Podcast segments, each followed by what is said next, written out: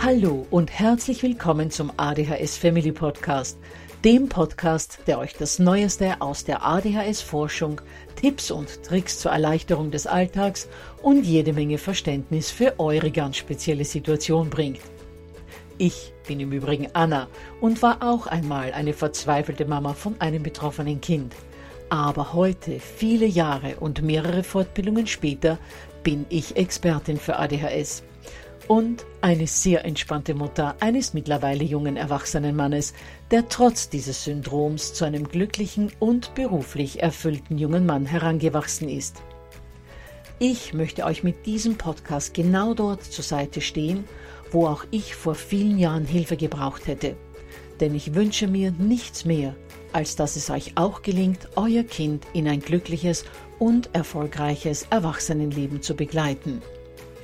Bevor es aber mit der Episode losgeht, lasst mich noch auf zwei Dinge hinweisen. Punkt 1. Ich spreche in meinem Podcast immer nur von ADHS, weil das in der Fachwelt so üblich ist. Gemeint ist damit aber auch immer die verträumte Variante der ADS. Und Punkt 2. Die Werbungen, die im ADHS Family Podcast geschaltet werden, dienen der Finanzierung von Projekten, die der gesamten ADHS Community zugutekommen – denn sie werden für die Produktion von Erklärvideos für Kinder oder für das familiäre Umfeld, für die Informationsweitergabe an Pädagogen, Diagnostiker und Ärzte sowie für spezielle ADHS-Projekte herangezogen. Mehr Informationen dazu findet ihr am Beginn von Podcast 128 bzw. in dem YouTube-Video, zu dem ich in den Shownotes verlinke. Ja, ihr Lieben, bevor wir starten, gleich mal eine wichtige Ankündigung vorab. Und das ist die, dass der ADHS Family Podcast bis Ende März wieder wöchentlich erscheinen wird. Ich habe einfach so viele dringende Themen, die ich so schnell wie möglich an euch weitergeben möchte. Gut, dann kommen wir zur heutigen Episode. Auch diesmal habe ich wieder zwei Mütter zum Interview geladen, damit ihr wieder direkt von den Eltern hört, welche Erfahrungen sie mit ihrem Kind mit ADHS-Medikamenten gemacht haben. In der letzten Episode haben uns ja bereits Barbara und Beate berichtet, welche Probleme bzw. Symptome sich bei ihren Kindern gezeigt haben und wie die sich dann mit medikamentöser Unterstützung verbessert haben. Und heute werden uns Barbara und Gabi von ihren Erfahrungen und ihrer Situation in der Familie erzählen. Vor allem Gabi hatte schwere Vorbehalte gegen die Medikamente und brach insgesamt zweimal nach einigen Wochen den Versuch einer medikamentösen Unterstützung ab. Was dann im dritten Anlauf anders war, erfahrt ihr im zweiten Interview. Zunächst einmal aber hören wir von Barbaras Erfahrungen. Ja, liebe Barbara, herzlich willkommen zum ADHS Family Podcast. Es freut mich wahnsinnig, dass du dich bereit erklärt hast, deine Erfahrungen im Punkto Medikamente bei ADHS, äh, die dein Sohn ja jetzt seit einiger Zeit bekommt, mit unseren Hörern und Hörerinnen zu teilen. Und vielleicht magst du am Anfang mal erzählen, wie alt dein Sohn ist und was so der Werdegang war. Wie war es denn davor und was hat sich dann geändert? Hallo Anna, vielen Dank für deine Einladung. Bei unserem Sohn hat sich viel getan einfach in der letzten Zeit. Ähm, unser Sohn ist acht Jahre alt und ja, war immer schon sehr lebendig. Also der hat immer schon einen sehr hohen Bewegungsdrang gehabt. Ähm, er war aber auch von Anfang an einfach sozial auffällig. Man merkte manchmal, fehlte ihm so ein bisschen Empathieempfinden. Er war sehr empfindlich, hat wohl gerne ausgeteilt, also hat andere schnell mal beleidigt, ähm, ohne darüber nachzudenken, was er da gerade sagt. Oder äh, war dann selber aber auch sehr schnell selbst beleidigt, wenn, wenn ihm jemand mal gesagt hat, du, das ist nicht in Ordnung, wie du mit mir sprichst. Also es war schon, er war schon immer so ein bisschen anders als die anderen. Ja, und dann ähm, nimmt man das ja erstmal so in Kauf und denkt, bei zwei Kindern ist klar, dass das eine andere anders ist wie das andere. Aber es stellte sich so im Laufe der Zeit dann doch mit vier, fünf Jahren raus, dass es doch relativ auffällig war. Ja, als die Schulzeit dann begann, ähm, wurde es äh, natürlich noch deutlicher, dass äh, irgendwas nicht in Ordnung ist bei Er profitierte zwar hier zu Hause vom Homeschooling, Ähm, aber als es dann zurückging in den Präsenzunterricht, kam äh, dann Rückmeldung eben, dass er nicht mitarbeitet. Oder ähm, ich habe es hier eben zu Hause bei den Hausaufgaben gemerkt, einfach, dass, dass er einfach nicht konnte. Ähm, am Anfang meint man ja, das Kind ist bockig und ähm, der hat keine Lust und der will nicht und ähm, der blockiert sich einfach nur, weil er in Anführungsstrichen wirklich keinen Bock auf Schule hat. Aber so im Nachhinein stellte sich dann heraus, es ist nicht er will nicht, sondern er kann tatsächlich nicht. Also es war einfach wahnsinnig anstrengend für ihn. Er hat unheimlich lange gebraucht, bis er überhaupt den Schritt gemacht hat, was äh, anzufangen an Hausaufgaben, bis wir ihn soweit hatten, dass er überhaupt eben äh, den Schulturnister rausholt und mal ein Heft rausholt. Ähm, also das war so im, ab dem Anfang des zweiten Schuljahres war das immer nur mit Überreden und mit Druck und mit Ärger verbunden. Also es war einfach wahnsinnig anstrengend für alle Beteiligten. Und ähm, dann haben wir einfach nochmal mit unserem Kinderarzt Kontakt aufgenommen, haben gesagt, also irgendwas liegt da wirklich im Argen. Wir möchten schon gerne, dass da irgendwo was nochmal getestet wird. Und der Kinderarzt hat dann gesagt, dann machen wir jetzt Nägel mit Köpfen und lassen ihn also wirklich beim Kinder- und Jugendpsychiater untersuchen. Und da stellte sich dann eben raus, dass der ADHS hat. Es war einerseits nicht überraschend, aber andererseits, wenn man dann mit der Diagnose dasteht, ist man erstmal wie vom Kopf geschlagen. Und man denkt ja die ganze Zeit irgendwie, man hat selbst was falsch gemacht. Man zweifelt ja an sich selber und denkt, was hast du verkehrt gemacht in der Erziehung des Kindes, dass das einfach nicht rund läuft. Der Kinder- und Jugendpsychologe hat uns dann sehr deutlich gesagt, dass wir also eigentlich keine andere Chance haben, einen guten Weg mitzugehen ohne Medikamente. Irgendwie hat er uns das alles aufgeführt und auch gesagt, wie es in Zukunft werden kann, wenn man eben die Medikation weglässt. Und ähm, wir waren aber trotzdem erstmal, nee, möchten wir nicht. Und wir sind da eigentlich überhaupt nicht für, äh, weil solche Medikamente, wir sprechen hier von Methylphenidat, sowas seinem Kind zu geben, das ist ja nun auch kein, kein Spaziergang. Das überlegt man sich natürlich sehr, sehr deutlich. Aber wir haben uns eben auf vielen Seiten informiert, haben mit vielen Leuten Gespräche geführt und uns eben unter anderem auch ähm, über deinen Podcast informiert, Anna ja, da kommen einfach so viele Sachen zueinander, die uns dann doch dazu bewogen haben, der Medikation zuzustimmen. Man fängt natürlich erstmal ganz vorsichtig an mit der Medikation, so war es bei unserem Sohn auch. Also wir sind mit 10 Milligramm Methylphenidat gestartet und konnten da bei unserem Sohn noch keine große Veränderung feststellen. Und äh, dann haben wir mit dem Kinder- und Jugendpsychologen nochmal gesprochen, was wir ansonsten neben der Medikation noch an Therapien machen können. Er hat uns dann einerseits gesagt, eben, dass man die Medikation erhöht. Andererseits sagt er, sollten wir begleitend äh, gerne eine Familientherapie machen und hat uns äh, eine Tagesklinik hier vor Ort empfohlen. Wir haben da auch relativ kurzfristig einen Platz bekommen und ähm, müssen aber sagen, dass das leider uns nicht zum Ziel geführt hat. Also in dieser Tagesklinik war man dann eher gegen die Medikation und hat diese Medikation abgesetzt. Das war so für uns im Nachhinein einfach so eine, ja, eine Fehlentscheidung, äh, mit der Tagesklinik da zu arbeiten. Wir haben dann auch äh, in kurzfristig nach acht Wochen erfolgloser Behandlung aus dieser Tagesklinik rausgenommen haben dann in Rücksprache eben mit unserem Arzt die Medikation leicht erhöht von 10 Milligramm auf 15 Milligramm, nachdem er ja in der Tagesklinik gar keine Medikation erhalten hatte, konnten wir mit dieser 15 Milligramm äh, Medikation eine deutliche Veränderung feststellen. Während also unser Sohn bei den Hausaufgaben häufig, ja, ich sag mal 90 bis auch mal 120 Minuten gebraucht hat im dritten Schuljahr.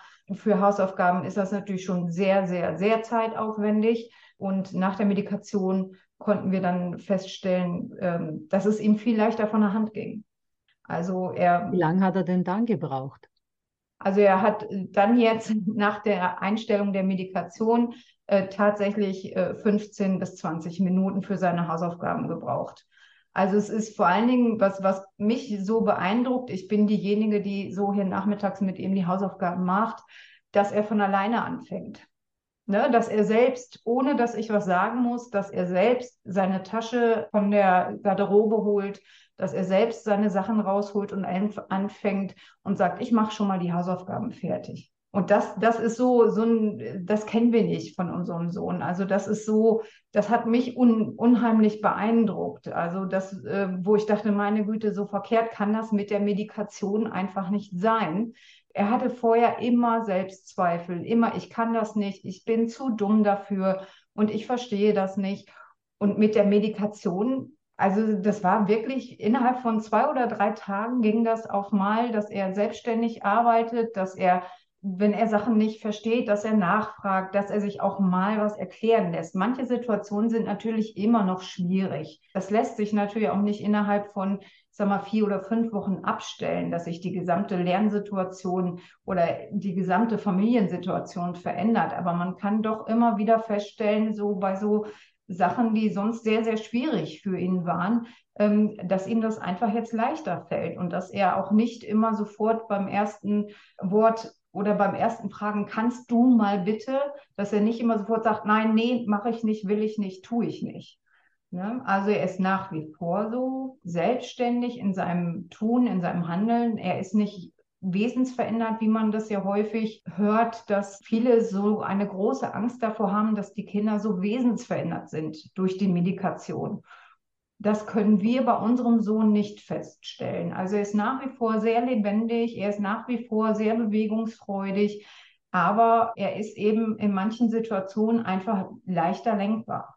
Genauso stellt man sich ja auch vor und du bist jetzt die dritte oder vierte Mama, mit der ich ein derartiges Interview führe. Und äh, ich höre das natürlich auch äh, außerhalb dieser Interviews immer wieder, dass die Angst da war, das Wesen des Kindes würde sich verändern. Die meisten haben ja Angst, das Kind wird so ein äh, emotionsloser Zombie.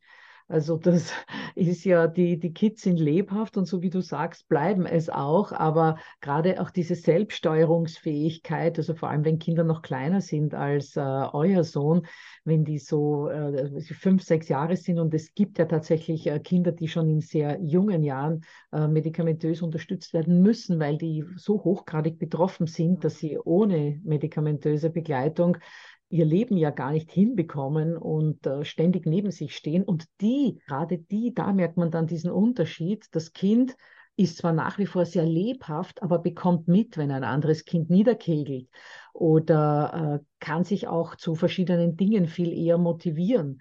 Also es ist ja sowohl eine Motivationssache als auch eine Selbststeuerungssache. Auch das wird ja äh, häufig besser. Es hat ja ganz viele Vorteile. Wo, wo siehst du denn äh, noch Veränderungen, Barbara, bei eurem Sohn jetzt außerhalb dieser schulischen Thematik, außerhalb des Lernbereiches? Gibt es da noch andere äh, Bereiche, die sich äh, verändert haben, die Impulsivität oder die Selbststeuerung oder ähnliches? Also die Impulsivität ist insgesamt etwas äh, zurückgegangen. Ich muss aber dazu sagen, dass wir noch nicht das Ende der Fahnenstange erreicht haben bei der Medikation. Also wir sind noch nicht auf dem Level, wo wir sagen, jetzt passt es hundertprozentig.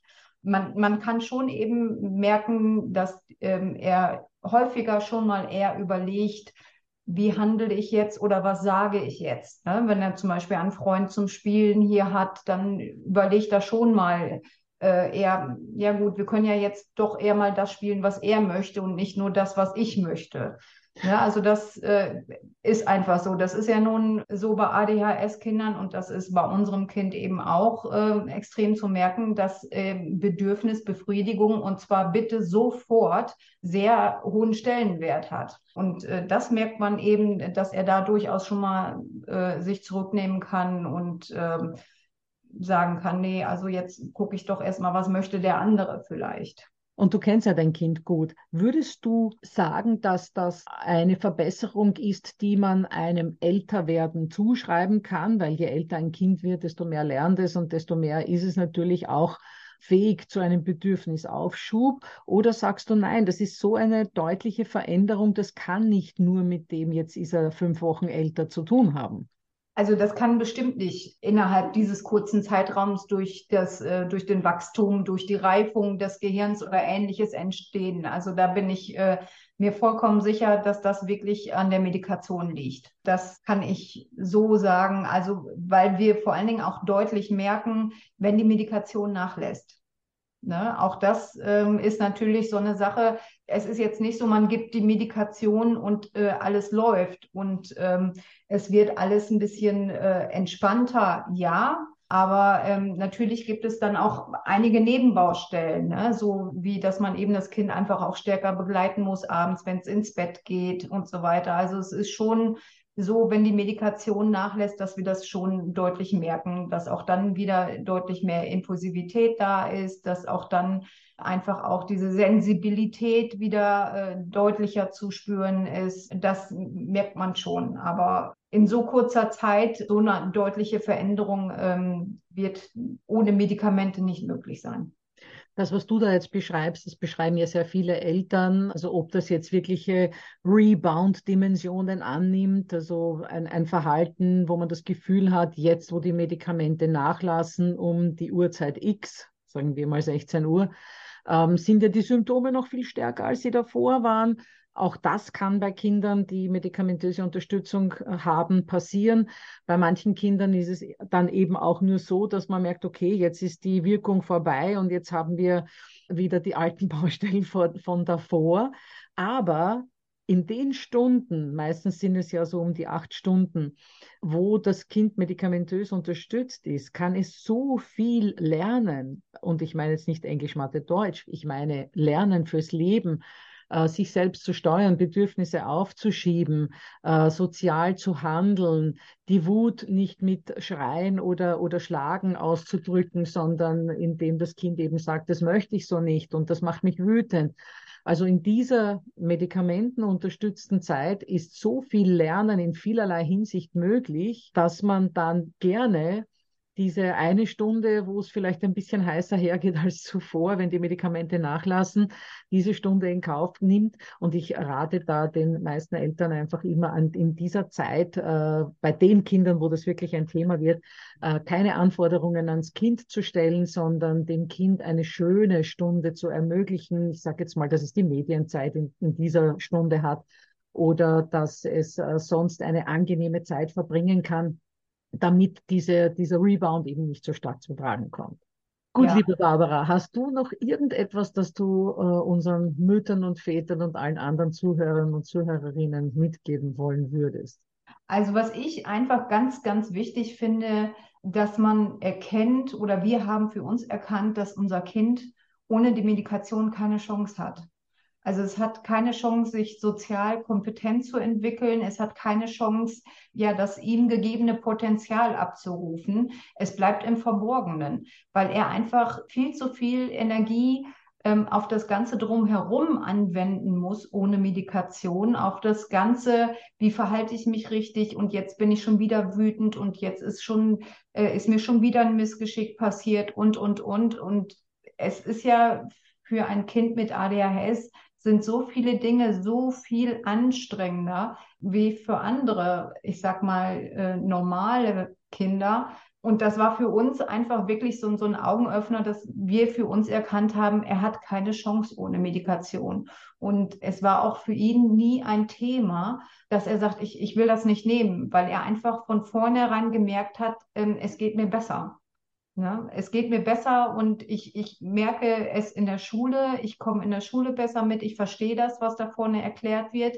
Ich verstehe das, wenn ich mal mein Arbeitsblatt selber bearbeiten muss, kann, soll. Und ich schaffe das auch, mich meinen Freunden mal zu widmen, ohne dass ich sie drangsaliere, ohne dass ich sie ärgere, ohne ähm, irgendwie negativ für Aufmerksamkeit zu sorgen. Und das war für uns ganz wichtig, dass wir von unserem Sohn auch so die direkte Rückmeldung bekommen haben, doch, mir geht es besser damit. Ja, toll, Barbara, wirklich. Gerade deine letzten Worte, unser Sohn hätte keine Chance ohne diese Medikamente. Das ist eine ganz, ganz wichtige Aussage für viele Eltern und ich hoffe, dass die auch bei den Hörerinnen und Hörern in dem Sinne ankommt.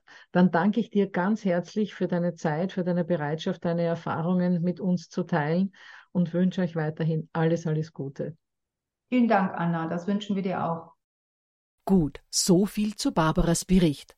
Hören wir nun, was Gabi zu erzählen hat. Ja, herzlich willkommen, liebe Gabi. Vielen, vielen Dank, dass du dich bereit erklärt hast, heute unseren Eltern im ADHS Family Podcast etwas über deine Erfahrungen mit der Medikation mit deinen Kindern weiterzugeben. Ich weiß, du hast drei Kinder. Ich weiß, dass alle drei betroffen sind. Beim dritten Kind ist noch ein Fragezeichen dahinter, aber es würde natürlich auf der Hand liegen und weiß jetzt eigentlich auch gar nicht, ob der Sohn und die ältere Tochter beide Medikation bekommen oder nicht. Aber davon wirst du uns ja gleich berichten. Aber jedenfalls vielen herzlichen Dank für die Bereitschaft. Hallo Anna, ich freue mich dabei zu sein. Danke für deine Einladung. Ja, wir haben drei Kinder. Unser ältester ist jetzt zwölfeinhalb. Die, wo in der Mitte ist, das Mädchen, die ist jetzt zehneinhalb. Und die jüngste wird jetzt im Januar acht. Ähm, unser Großer und unsere Mittlere, die haben wir eindosiert bekommen und kriegen jetzt äh, beide Medikament. Und also wir haben es gut hingekriegt und es geht beide gut damit. Und wir haben auch äh, viel Ruhe jetzt in der Familie auch in der Schule da durch das hinbekommen, ja. Aber ich weiß ja von äh, deinen Erzählungen, wo wir uns schon privat unterhalten haben, dass das nicht so leicht war bei euch mit der Einstellung der Medikation.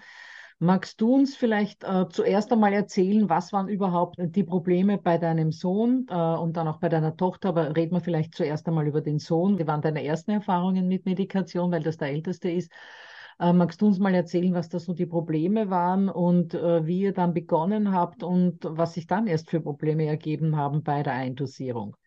Äh, ja, gerne. Also bei ihm war es so, wir sind umgezogen, dann war es eher Schule sehr schwierig. Wir haben erst auf eine Gesamtschule inklusiv eingeschult. Das hat aber gar nicht funktioniert, weil die Klasse zu groß war. Denn nach langem Hin und Her kam er eine körperbehinderter Schule, wo quasi diesen Zweig für Konzentration hat, wo er die Chance hat, die normale Grundschule zu besuchen, aber unter äh, besseren Bedingungen, kleinere Klassen, also wo auch auf seine Bedürfnisse eingegangen wurde.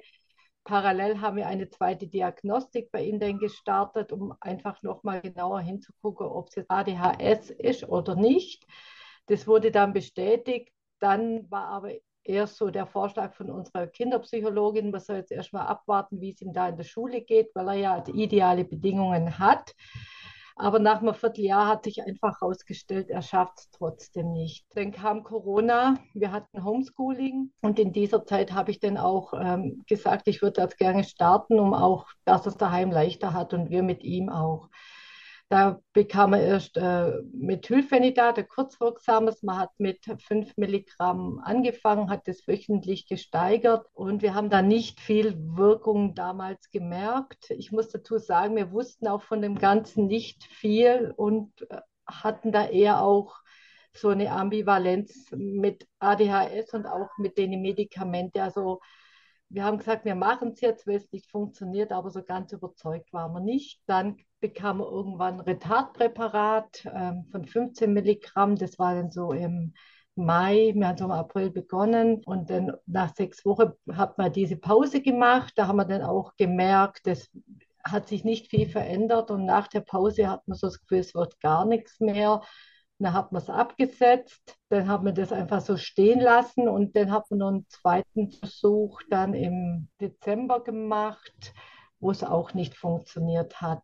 Dann haben wir wieder abgebrochen, weil der Versuch wieder nicht funktioniert hat. Und eigentlich waren wir froh, dass es so war, weil wir ja da mit dem Medikament ja auch unsere Bedenken hatten. Und ähm, ja, dann hat man es wieder aus dem Haus und irgendwie war es auch erleichternd für uns.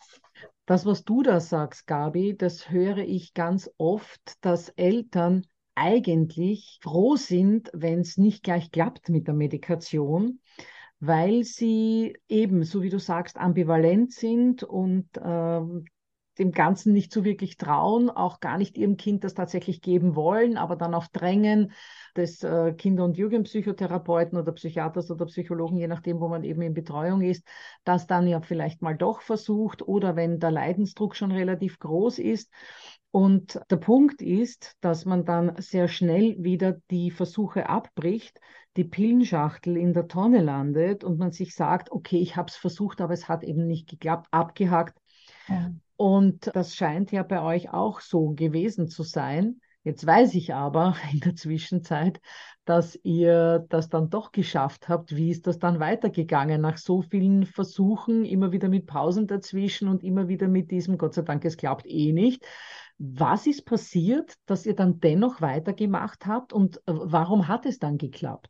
Ich war im Oktober oder im September war es über ADHS Deutschland auf dem Symposium, wo das Thema war ADHS vom Jugendalter ins Erwachsenealter, dieser Übergang. Und da wurde mir vor Augen geführt, was passiert, wenn das nicht behandelt wird. Und also ja, die ganz extreme Sache, wo ich gesagt habe, da möchte ich mein Kind nicht sehen. Da wurde mir auch nochmal das Thema viel besser und genauer erklärt, äh, wie es unsere Kinderpsychologin gemacht hat. Und da war das so in mir, das ist wichtig für mein Kind. Da müssen wir einfach auch äh, ihn unterstützen, dass wir das richtige Medikament finden. Und nach langem Hin und Her mit unserer Kinderpsychologin hat sie gesagt, wir versuchen es nochmal. Und über die Weihnachtsferien hat es dann tatsächlich geklappt. Aber wir hatten halt einfach auch eine ganz andere innere Einstellung. Ich glaube, das war auch das Ausschlaggebende, nachdem auch ich gehört habe, was sein kann, wenn man wenn es nicht versucht oder es nicht funktioniert. Ja, die innere Einstellung eines Menschen ist so wichtig für das, dass es nicht nur hier bei der Medikation klappt, sondern überhaupt im Leben und überhaupt mit Kindern, weil Kinder merken ganz einfach, ähm, was wir in Wirklichkeit denken, fühlen, auch wenn unsere Worte vielleicht etwas anderes ähm, sagen mögen. Aber wenn man natürlich als Mama oder Papa schon sehr mit sehr vielen Vorbehalten an die Thematik rangeht, spürt das Kind, dass ihr ja gar kein Zutrauen in diese Medikation habt und äh, ist dann auch nicht wirklich so bereit, das zu nehmen. Dann kommt eben äh, zu dieser mehr oder weniger Wirkungslosigkeit, die sich bei euch ja anfangs gezeigt hat, auch noch dazu, dass sich das Kind anfängt dagegen zu wehren und irgendwann sagt man, na aus, fertig, wir haben es versucht und das war's. Geht ihr aber schon mit der Einstellung rein, unser Kind braucht das unbedingt, weil, so wie das bei dir war, ich habe auf diesem Symposium gehört, wohin es im, im Jugendalter und im jungen Erwachsenenalter gehen kann, dann ist das natürlich schon eine ganz andere Sache und dann spürt das Kind auch diese Wichtigkeit dieser medikamentösen Unterstützung und ist auch da dann viel kooperativer. Ja, so war es denn auch und es hat dann auch geklappt. Also er hatte am Anfang sich auch noch dagegen gewehrt. Wir haben dann gesagt, wir machen in der Ferien in Ruhe und das hat dann wunderbar geklappt. Und nach der Ferien haben die Lehrer auch ziemlich schnell die Wirkung gemerkt. Also wir hatten zuerst mit 10 Milligramm begonnen und dann auf 15 Milligramm. Das war dann eigentlich bis zum Sommer so stabil und im Sommer hat man es dann nochmal auf 20 erhöht dieses Jahr und das hat jetzt ganz gut funktioniert. Er ist in der Schule hat er sich dann richtig gesteigert, ähm, hat jetzt sogar ähm, einen Sprung in seine Leistungen gemacht, ist jetzt auch vom Förderschüler aufgestiegen, eine Stufe weiter und ist jetzt so zwischen Förderschüler und Werkrealschüler und das ist natürlich für uns ein Riesenerfolg. Auch in seinem Verhalten, also ist er zugänglicher bei uns, man kann besser mit ihm reden und in der Schule totales Vorbild, fast schon, ist schon ein richtiger Streber geworden. Uns freut es einfach so für ihn, dass es so gut jetzt funktioniert.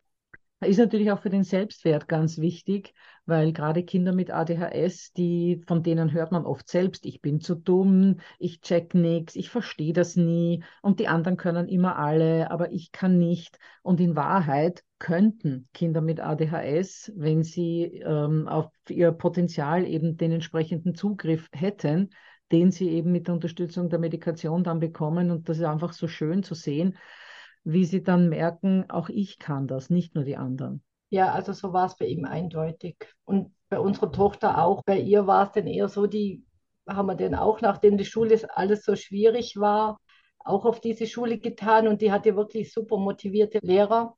Sie hatte dann Anfang des Jahres Corona und dann Ostern nochmal. Zugleich hatten die einen Leistungsanstieg der Klasse und dann war es bei ihr wie so ein richtiger Abfall. Die hatte keine Motivation mehr zu lernen. Hausaufgaben waren für mich ein Graus, wo man eindeutig auch gesehen hat, dass sie von ADHS betroffen ist. Und wir haben dann Ende der Sommerferien angefangen, sie einzudosieren. Das hat bei ihr auf einen Schlag geklappt. Dank denn auch wegen dem Podcast, wo du mit der Lea hattest, wo sie ja sehr gut erklärt hat, auf was man achten muss ich habe dann noch mit ihrer Lehrerin besprochen, dass sie mir Schulaufgaben dazukommen lässt, wo ich das in der Zeit mit ihr machen kann, um zu gucken, wirkt, ob ich einen Unterschied merke. Und also bei ihr, sie war eigentlich dann zu Schulbeginn dieses Jahr nach der Sommerferien eingestellt.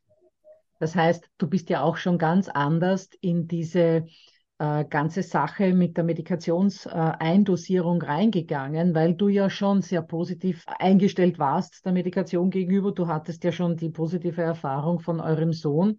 Und auch deine Tochter wird sich gedacht haben, ja, mein Bruder nimmt das auch, dem hilft's, also äh, wird es mir voraussichtlich auch helfen. Wie hat sie sich denn äh, der Medikation gegenüber geäußert? War sie bereit? Ja, ich habe mit ihr dann gesprochen und habe einfach diese Dinge nochmal aufgezählt, wo ja nicht mehr so gut funktionieren und dass es sich so schwer tut. Und dann habe ich gesagt, jetzt, dass wir das zusammen probieren und vielleicht hilft es ihr ja. Und sie hat ja den Erfolg recht schnell gemerkt und das war nie ein Thema, dass es nicht nehmen will. Also sie, ihr ging es gut damit. Sie wurde auch selbstbewusster. Sie war eher so die Schüchterne und ähm, hat sich da auch teilweise nicht getraut zu wehren. Das hat sich bei ihr dann auch in die Richtung entwickelt, was für uns dann teilweise anstrengend war, weil man muss sich da ja auch ähm, bisschen umgewöhnen. Und ähm, was wir jetzt auch noch hatten, dass sie dann geordneter war und dann durch das auch besser einschlafen konnte. Sie hat vorher immer Einschlafprobleme gehabt, weil sie nicht abschalten konnte und das hat, es, hat jetzt, seit sie das Medikament kriegt, nicht mehr. Das heißt ja oft, dass das Medikament äh, die Nebenwirkung hat, dass die Kinder schlecht den Schlaf finden. Das war bei unserer Tochter nicht der Fall. Die konnte durch das besser einschlafen, weil sie einfach geordneter war. Ich habe das schon öfters gehört. Ich kenne natürlich auch Fälle von Kindern, die aufgrund des Medikaments schlechter einschlafen, aber ich kenne auch genügend Fälle, die, weil sie, so wie du sagst, sortierter sind und ruhiger sind im Kopf, eben auch besser einschlafen können. Okay, liebe Gabi, gibt es sonst noch irgendetwas, das du unseren Eltern und Hörern und Hörerinnen mit auf den Weg geben möchtest? Sich davon nicht abschrecken lassen, ähm, einfach sich informieren, die richtigen Fragen stellen und, und hartnäckig bleiben. Also bei unserem Großen hat es dann über anderthalb Jahre gedauert, bis er eindosiert war. Wahnsinn. Also ich kann nur äh, eine Gratulation zu eurem Durchhaltevermögen aussprechen. Bei uns hat sich das gelohnt. Ich bin dann auch bei unserem Sohn, habe jede E-Mail, wo ich mit der Lehrer zum Beispiel hatte, habe ich da äh, sie mit in, in CC genommen, dass sie weiß, äh, was los ist. Und das hat uns auch geholfen, dass sie den Überblick hatte, um auch mit uns da am Ball zu bleiben. Das heißt, ja. die Kinder- und Jugendpsychologin oder Jugendpsych äh, Kinder- und Jugendpsychiaterin in dem Fall wahrscheinlich hat sämtlichen äh, E-Mail-Verkehr in CC von euch bekommen. Genau, genau. Und einfach die richtige Frage, sich bei dir gut informieren, das hat uns auch ganz viel geholfen, dass man da einfach klar ist und weiß, wo man hin will. Und so hat es bei uns sehr gut funktioniert. Ja, also das freut mich wahnsinnig, äh, dass es euren Kindern jetzt gut geht. Und ich bin schon sehr gespannt, was bei der Diagnose von eurem jüngsten Mädel rauskommt. Glaube, der Weg wird wahrscheinlich vorgezeichnet sein, weil es ja doch eine hochgradig vererbbare Geschichte ist. Aber lasst das auf euch zukommen. Und äh, sollte sie tatsächlich Medikation brauchen, äh, dann bin ich sehr zuversichtlich, dass das auch bei ihr gut funktionieren wird. Gut, meine liebe Gabi, dann danke ich dir recht herzlich für deine Bereitschaft, heute mit unseren Hörern und Hörerinnen deine Erfahrungen zu teilen und wünsche dir und deiner Familie alles, alles Gute. Das wünsche ich dir auch, liebe Anna, und vielen Dank für deine tolle Arbeit. Danke dir. Ja, ihr Lieben, wie ihr gesehen bzw. gehört habt, haben beide Mütter zunächst Vorbehalte gegen die Medikation gehabt. Barbara hatte das Glück, dass sie einen Psychologen hatte, der offenbar schon auf so viele Jahre ADHS-Erfahrung zurückgeblickt hat, dass er genau wusste, dass ein Vorenthalten der Medikamente für Kinder in der Regel ein sehr trauriges Ende nehmen kann. Gabi erfuhr darüber erst auf dem ADHS-Symposium und ist im Nachhinein heilfroh darüber, diese Informationen überhaupt bekommen zu haben denn nun ist ihr Sohn gut eingestellt und auch bei ihrer Tochter gab es von Anfang an keine Probleme mit der Medikation. Ja, und weil es noch so viel Spannendes zu diesem Thema zu berichten gibt, werden uns in der kommenden Woche auch wieder zwei Mamas über ihre Erfahrungen mit Ritalin und Co. erzählen. Ich hoffe, ihr seid da auch wieder mit dabei.